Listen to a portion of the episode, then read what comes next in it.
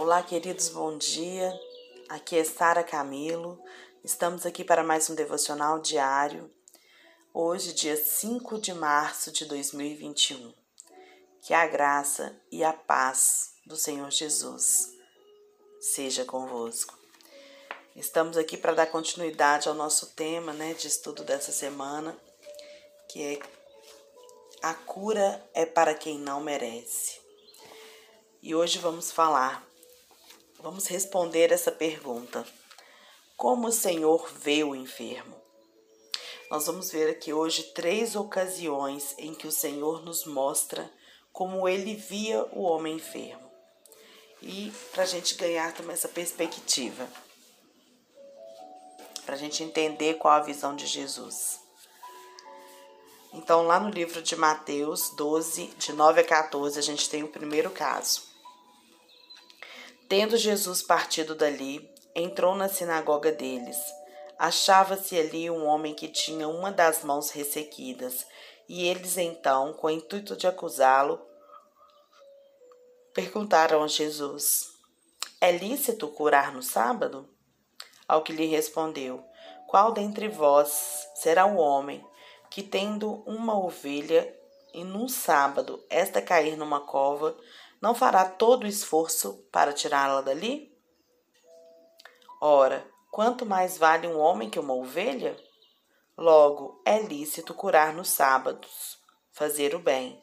Então disse o homem, disse ao homem: Estende a mão. Estendeu-a, e ela ficou sã como a outra. Retirando-se, porém, os fariseus se conspiravam contra ele, sobre como lhe, como lhe tirariam a vida. Os fariseus aqui viam claramente que o Senhor podia curar o homem. E eles criam também. Mas mesmo assim, eles desafiaram para saber se ele iria curar no sábado. O Senhor então mostra o coração de Deus para com eles. Se eles estavam dispostos a tirar uma ovelha que caiu numa cova num dia de sábado, muito mais o Senhor estaria, né, de curar o enfermo, tirar aquele enfermo da sua cova, porque nós valemos muito mais do que uma ovelha. E esta, queridos, é a maneira como o Senhor vê aqueles que estão doentes. Ele nunca os vê em seus erros. Ele sempre os vê como ovelhas que caíram numa cova. Quando alguém está caído num buraco, a gente não fica lá discutindo como que ele chegou ali. Mas quando você vê alguém caído no buraco, você, a sua primeira atitude é tirar aquela pessoa ali de dentro do buraco. Seja pessoa, seja ovelha. Nós precisamos mudar a nossa mente e ver como o Senhor vê. Quando nós vivemos pelo merecimento da lei, ou seja, quando nós vivemos confiando naquilo que nós fazemos, nós não conseguimos perceber o valor das pessoas, porque a gente conclui que se aquela pessoa caiu, ela mereceu cair. E é claro que o pecado desagrada a Deus, é lógico que sim. Mas a justiça própria, queridos, é a mãe de todos os pecados. E muitas vezes a gente assenta na nossa justiça própria para julgar aquele que está caído. E não é esse o olhar de Jesus para o enfermo. A primeira atitude de Jesus é curar. Certo? E depois Jesus vai vai primeiro ele salva, depois ele orienta. A primeira atitude nossa né, como ele diz a muitas pessoas, vá, sua fé te salvou, vai, não peques mais, né, arrependa. É esse discurso, é um discurso sem preconceitos. Preconceitos são coisas que nós criamos como conceitos e julgamos a partir deles. Entendeu? Isso é muito sério, porque hoje em dia tá tão tanto, a gente ouve falar tanto de preconceito, é preconceito religioso, é preconceito de opção sexual, é preconceito de raça, é preconceito de tantas coisas. E às vezes a gente não para para pensar nessa palavrinha. E de onde que ela vem? De onde que surge o preconceito? O preconceito, ele surge lá na minha alma, lá no meu ego. Quando eu julgo pela justiça própria. Quando eu crio resistência pela justiça própria. E aí, quando eu faço isso, eu não vou fazer o bem. Se Jesus tivesse ali pensado se aquele homem tinha pecado ou se ele não tinha pecado, ele não teria curado. E não é diferente na nossa vida. Não é mesmo. Sabe? A gente também faz da mesma maneira. A gente pensa tanto para fazer o bem, né? Que a gente acaba caindo no quê? Na justiça. Ah, eu não vou ajudar fulano, não, porque ele não merece. Quem somos nós para julgar quem merece ou quem deixou de merecer? A Bíblia diz que onde abundou o pecado, superabundou a graça. Tem um versículo que diz aqui, em Lucas 14, 1, 6, que diz assim: Aconteceu que ao entrar ele no sábado na casa de um dos principais fariseus para comer pão, eis que o estavam observando. Ora, diante dele se achava um homem hidrópico. Então Jesus, dirigindo-se aos intérpretes da lei, aos fariseus, perguntou-lhes: É ou não lícito curar no sábado? Eles, porém, nada disseram, e tomando, curou, o curou e o despediu. Ao seguir, lhes perguntou: Qual de vós, se vê o filho ou o boi cair num poço, não o tirará logo, mesmo em dia de sábado? A isso nada puderam responder. Mais uma vez, nessa ocasião, o Senhor mostra que nós precisamos ver o enfermo como um filho que caiu no poço. Se um filho cai no poço, nós não vamos ficar ali exortando a ser mais cuidadoso ou perguntando detalhes de como tudo aconteceu. A gente simplesmente tira ele de lá.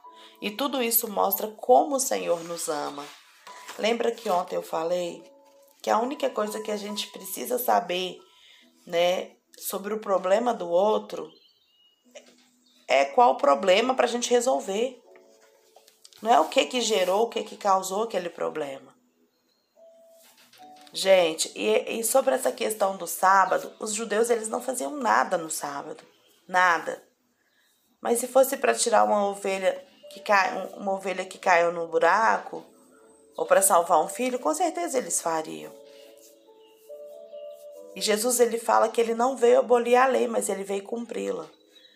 E quando ele fala do sábado, não é que ele acha que a gente não tem que, que cumprir ali o guardar do sábado. Só que o sábado para o judeu, ele se tornou um peso.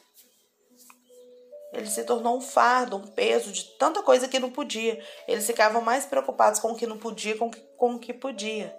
E lá nos Dez Mandamentos, quando o Senhor manda a gente santificar o dia do sábado, ele manda que a gente separasse esse, esse dia para descanso físico, para descanso né, é, do nosso corpo, da nossa mente, para uma comunhão em família.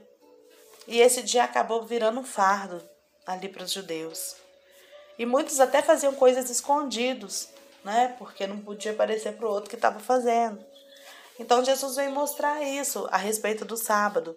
Na nossa vida, hoje, nós não guardamos o sábado. E nem existe uma lei para que se guarde o sábado, nem para que se guarde o domingo.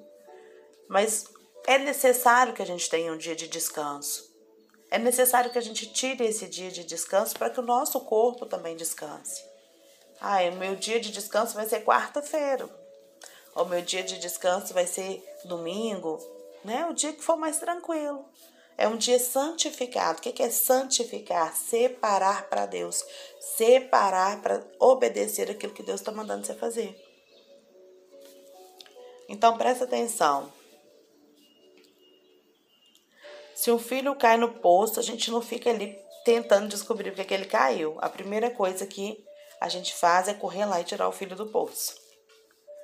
Não é fascinante como que o Senhor ele gostava de fazer os milagres no sábado?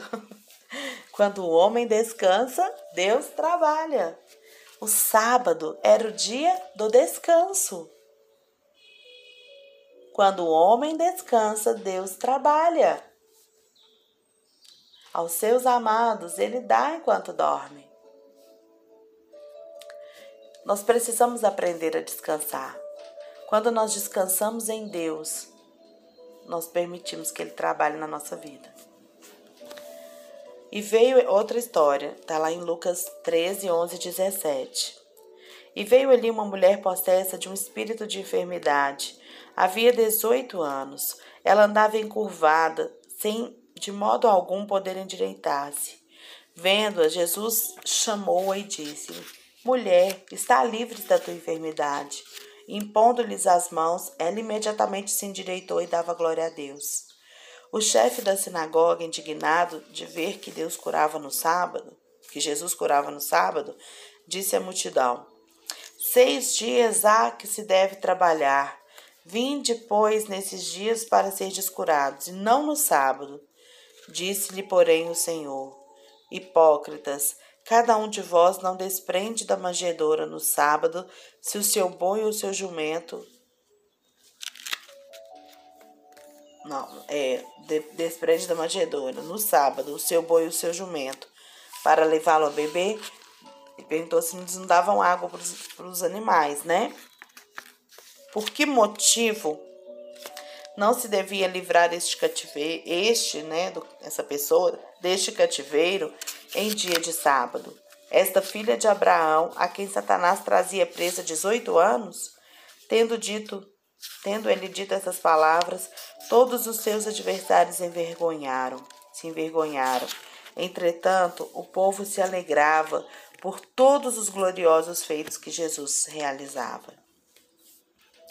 Aquela mulher, ela estava oprimida por um demônio de enfermidade mas o Senhor a curou sem falar nada com o espírito imundo. Mesmo que não conheçamos tanto a respeito de demônios, ainda assim a gente pode ser usado para liberar as pessoas. Muitas vezes as pessoas elas estão doentes e a causa delas terem e a causa não é elas terem feito isso ou aquilo de errado. Mas o fato é que foram alvos de ataques espirituais, gente. Nós nunca devemos ignorar as obras do inimigo. A gente nunca deve ver o inimigo no mesmo patamar que Deus. Aquela ideia do anjinho de um lado e do, e do, e do capetinho do outro, com o mesmo poder, ela não é bíblica. Jesus, ele já venceu o diabo. Mas a Bíblia diz que a gente também não tem que ignorar a força do, de Satanás. Porque a Bíblia diz que ele está ao nosso derredor, buscando uma oportunidade para agir na nossa vida. Não é? Então, é, e oportunidade né, é, é uma dúvida, é às vezes uma atitude de soberba, de desobediência, e aí ele vai conseguindo entrar no nosso coração. Mas ele não é igual a Deus, né? Mas nós somos sim alvos de ataque dele. E a gente nunca deve ignorar isso. Aquela mulher, ela estava doente há 18 anos. Todos conheciam e, e agora ela estava ali curada. Mas o seu líder ali da sinagoga, ele não ficou feliz, pois ele estava preocupado, ele não estava preocupado com a ovelha.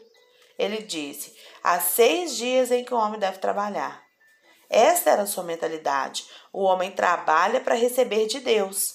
Mas o Senhor quer fazer a sua obra quando o homem desiste de merecer, quando ele desiste de receber pelo seu trabalho. Olha só, a mentalidade daquele fariseu ali, daquele, daquele líder religioso ali, era de que um homem trabalha para receber de Deus. Mas com a nova aliança, a gente sabe que o Senhor, ele quer fazer a obra na minha vida e na sua quando a gente desiste de merecer quando a gente desiste de receber pelo trabalho que a gente fez. Quando a gente desiste de fazer isso, é que ele vai abençoar. Porque nós não precisamos mais. Não é que ele vai abençoar, porque ele já liberou as bênçãos sobre você.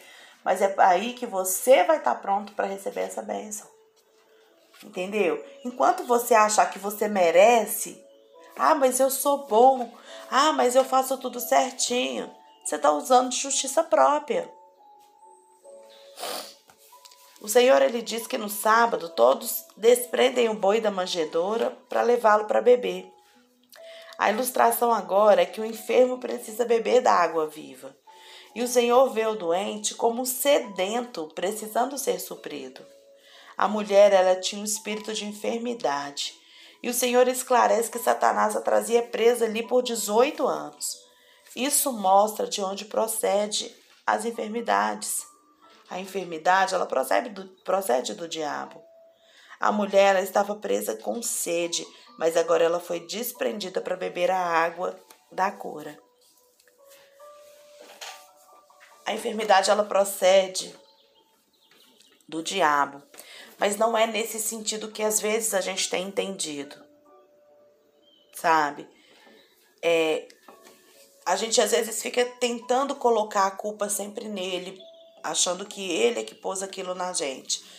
E a enfermidade procede da, da forma como ele faz com que a gente conduza a nossa vida.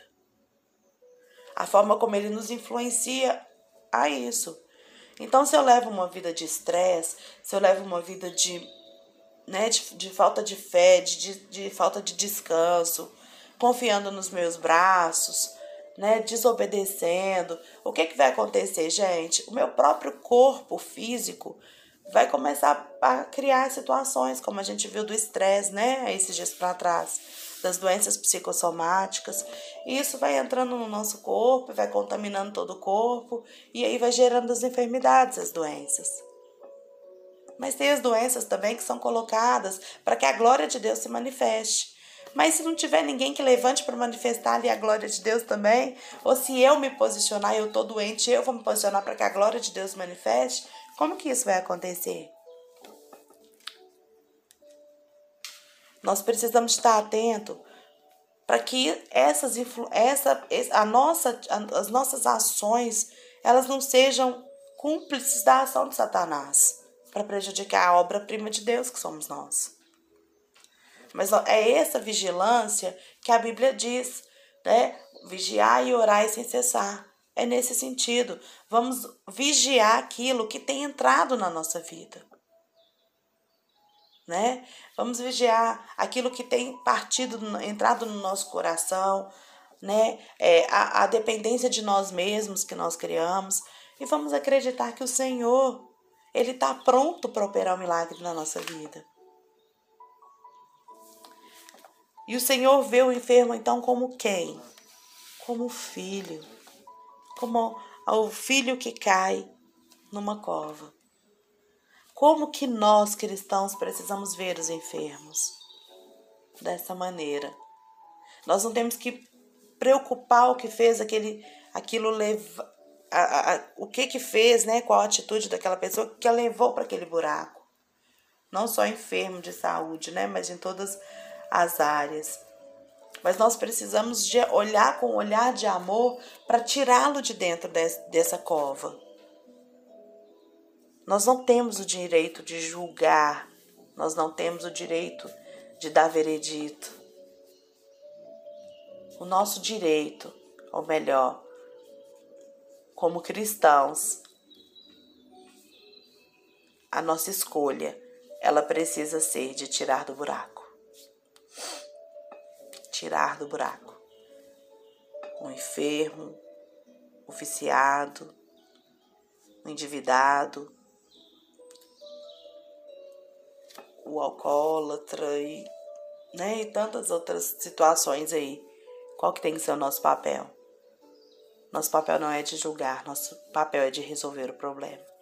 E foi para isso que Jesus veio para nos ensinar a olhar para as pessoas com esse olhar de amor e não com o olhar de julgamento. Nós precisamos aprender a avaliar o nosso coração. O Senhor Jesus diz: Como que eu posso tirar o cisco no olho do meu irmão se tem uma trave no meu? E nós não podemos, de forma nenhuma, deixar de fazer alguma coisa quando nós temos conhecimento. não depende como a pessoa era, é ou age. O que depende é que eu tenho que estar pronta para auxiliar os meus, os meus irmãos diante das suas dificuldades. Que a gente possa pensar sobre isso nesse dia. Que a gente possa avaliar como nós temos olhado. Qual tem sido o seu olhar para aqueles que apresentam dificuldade? O seu olhar tem sido de julgamento, de crítica? Ou o seu olhar tem sido de misericórdia e amor? Pensa sobre isso nesse dia.